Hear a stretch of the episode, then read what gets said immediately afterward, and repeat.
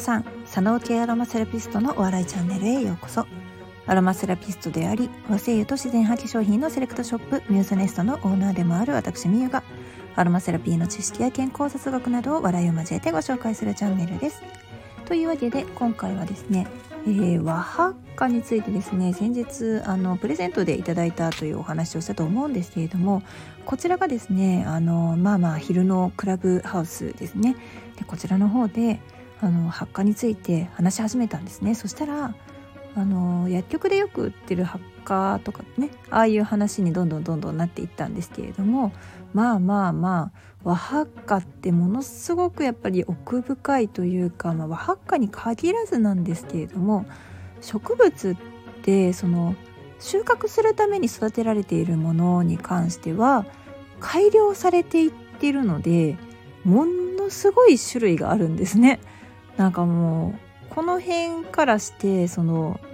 一つの声優を取り上げてえーと、学名だけでですね判断していた自分ってすごいああ何も知らんかってんなっていうような感じでちょっとですね反省をしているところです。いや多分ね和ハッカだけでね20種類は超えていたと思います。あの海外と混ぜてとかじゃないんですよ。日本のまあ日本で育てられている日本で栽培された品種っていうことですね。恐ろしい話ですよね。でもよくよく考えたらそらそうですよね。だってりんごだっていちごだってめちゃくちゃ種類ありますしお米だっていっぱいあるわけだからそのねコシヒカリから取れた米ぬかオイルと笹錦から取れた あんまり違いないな。うん。でもそういうことじゃないんですかね。まあ、甘王が好きな人もいれば奈良の子とかが好きなのよっていう人もいるしいやいや白いちごが一番やっていうねあのわけの分からへん下の超えたうちのチビみたいなのがいますけれども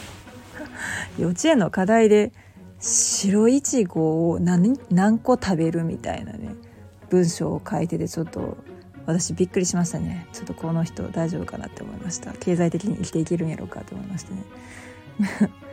まあでもねあの植物のその学名だけを頼りにしてで、えーと、この香りはこの植物の香りはこれである。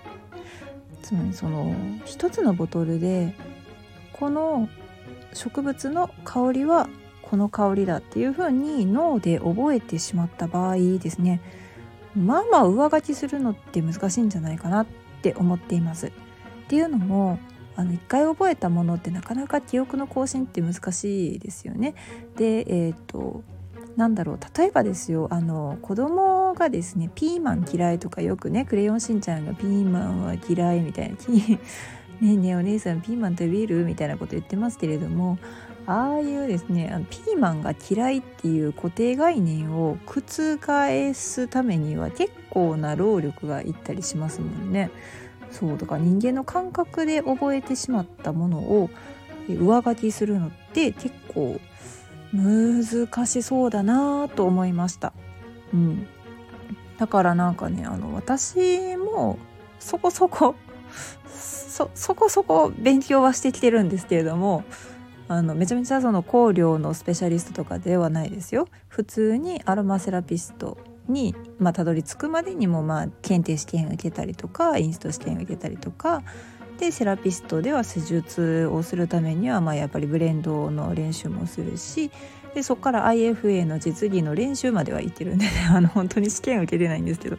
ちゃんと練習あの仮試験ぐらいまではやってるんで。でその子まで練習していろんな香りを嗅いでいるはずなんですけれども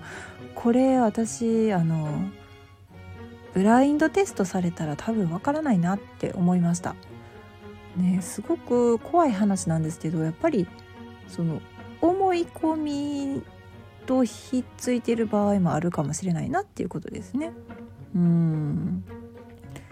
これ喋りだしたらなんすごい根底から崩れそうなのでなんかもうやめようかなって ちょっと思ってるんですけれどもあの調香師さんのお話を聞いてるとすごくやっぱり面白いですね。うん、なんかセラピストの考え方とはやっぱり全然異なっているのでセラピスト的な立場から考えるとやっぱりクライアントのその体の状態や心の状態を、まあ、どういうふうにトリートメントが終わった時に、まあ、期待されるこう何て言うんですかね変化を求めるわけなんですけれども調香師さんたちが求めているのはそういう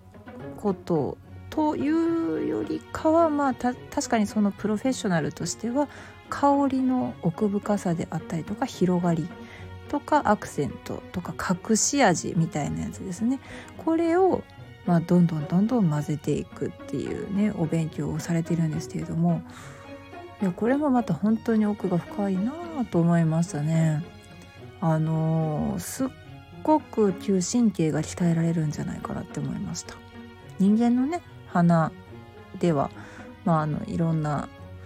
匂いを、まあ、嗅ぎ分けることができるんですけれどもそれでもねあのもう5種類以上とか嗅いだらだんだんだんだん鼻はやっぱり麻痺してきますのでその中で使われるのがねコーヒーのあの出し殻で出し殻で合ってるかなコーヒーの,、はい、あの出した後抽出した後の出がらしや。何が出し柄やねんやろ。出がらしですね。はい。とかねクンクンってしたりとかするんですね。あとはまあ絶対部屋換気したりとかするんですけれどもそれでもやっぱりこう鼻のその匂いを感じる力これを息地というんですけれども、まあ、息地がですね、まあ、オーバーしてしまうと、うん、麻痺しちゃうんですよね。そこでそのアクセントであったり隠し味であったりというのをたくさんたくさん匂いを嗅いで、その中からチョコをするっていうのはすごく大変なんだなというふうに思いました。うん、すごいな。なんか世の中にはその似たような感じだけれども全然違うっていうか同じようなものを扱ってるけれども全然その見る角度が違う仕事とかまあいろいろ存在してるんだなっていうのがまず第一に感じたことででその方々とお話をすることでまた自分の中のそういった固定概念であったりとかちょっとあの世界がですね広がっていったりとかするのですごく楽しいなと思いました。はい、こんな感じでですねまあまあまあまあな頻度であの平日の12時5分からですねあの大体私が、えー、開ける時はルームを30分だけ限定で開いております。もうこの間ちょっと盛り上がりすぎて3時間しゃべくり倒したんですけれどもこれはちょっとあの